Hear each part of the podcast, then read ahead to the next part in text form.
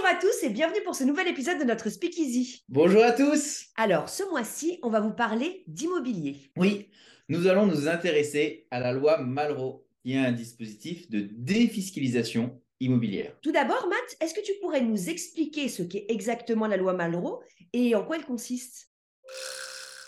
Yes, c'est un dispositif fiscal pour inciter à la rénovation du parc ultra patrimonial en France. Les acteurs qui proposent cette offre immobilière se positionnent dans des immeubles de grand standing classés avec une histoire qui ont besoin de rénovation pour une réhabilitation en logement, style résidence principale. Et en fait, c'est ça, le parc ultra patrimonial. Oui, il représente les monuments et autres constructions à forte valeur historique, comme des hôtels particuliers ou de magnifiques immeubles haussmanniens, des anciens couvents et également des anciens euh, hôpitaux. Ah oui, ce sont de très belles constructions qui méritent une réhabilitation en globalité. Exactement. Et de ce fait, on se retrouve généralement dans des emplacements euh, à forte valeur ajoutée et incontestablement attractifs, aussi bien pour le locataire que pour un futur acquéreur. Ah, cela donne une opportunité d'acquérir un bien immobilier avec un caractère unique, difficilement comparable avec l'offre dans l'ancien ou le neuf du marché actuel. Oui, c'est exactement ça. On pourrait même considérer, dans certains cas, que l'on acquiert un petit bout du patrimoine français. Ok, ça me plaît. Mais il est temps de rentrer dans le vif du sujet. Peux-tu m'expliquer comment fonctionne l'avantage fiscal? Oui, tu as raison. Dans euh, l'acquisition que tu vas faire en Malraux, tu auras bien sûr une partie de foncier, l'existant que tu achètes, et les travaux qui vont être faits pour la rénovation du bâti.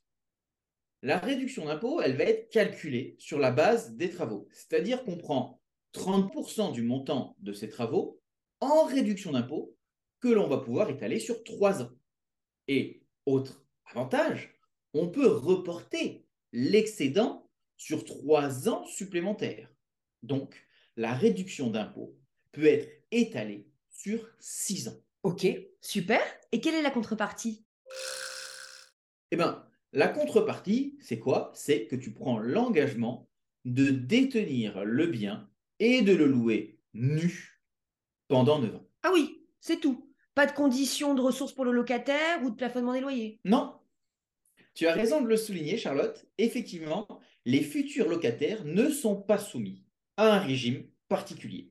Et les loyers ne sont pas plafonnés. Et j'ajouterais aussi que la réduction d'impôt ne dépend pas du plafonnement de 10 000 euros des niches fiscales. Oh, mais c'est super ça Et euh, dis Matt, euh, tu crois que tu pourrais me donner un petit exemple euh, bien concret pour que je puisse bien visualiser?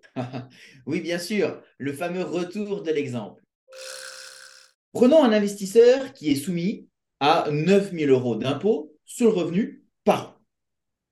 Le bien acheté en loi Malraux a une valeur de 179 816 euros, dont 12 516 euros de valeur foncière, donc le bâti en l'état, et 167 300 euros de travaux pour la réhabilitation. Donc, on prend les 167 300 euros de travaux que l'on multiplie par 30%, ce qui nous donne 50 190 euros de réduction d'impôt.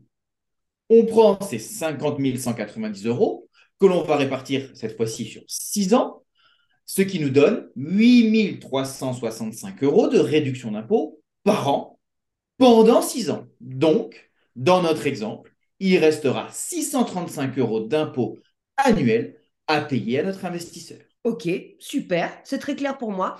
Mais petite question qui fâche. Tu me parles de biens exceptionnels, rénovés intégralement, avec des emplacements attractifs. Ça doit avoir un coût tout ça, non? C'est n'est pas le même prix que pour du neuf ou de l'ancien simple. Effectivement, c'est pas le même prix au mètre carré. Mais je te rassure, il y a une explication bien lisible et claire pour expliquer cette forte différence. Si on le compare à ses pairs, même si, comme j'ai dit, cette offre est difficilement comparable. Et quelle est-elle cette explication? Eh bien, la rénovation, se porte sur l'intégralité du bâtiment. Et ainsi, les parties communes et privatives bénéficient de la rénovation pour une valorisation globale de l'ensemble immobilier, ce qui est peu le cas quand on acquiert un appartement dans l'ancien, la rénovation des parties communes se fait au fil de l'eau. Ce facteur est un des grands points qui explique la différence de prix au mètre carré de ces biens immobiliers. Ah bah oui, forcément, je comprends. Bon, et maintenant, euh, quel est le ticket d'entrée pour acheter des biens qui bénéficient du dispositif Malraux?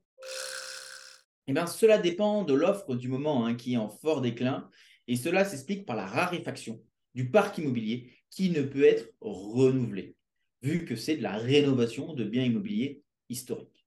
Je dirais donc qu'on peut réussir à trouver occasionnellement des biens entre 160 000 euros et 200 000 euros, mais de manière plus générale, on sera au-dessus de 250 000. Ok, merci. Et euh, une dernière petite question pour la route.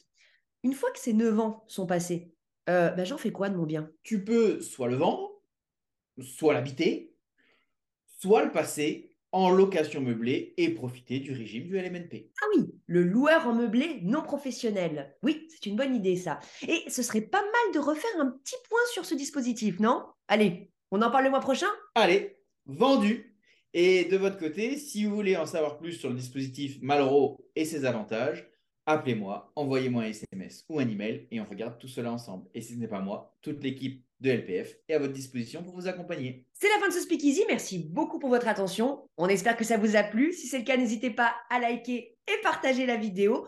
On se retrouve le mois prochain pour un nouvel épisode sur le LMNP. Et d'ici là, restez au contact de vos rêves.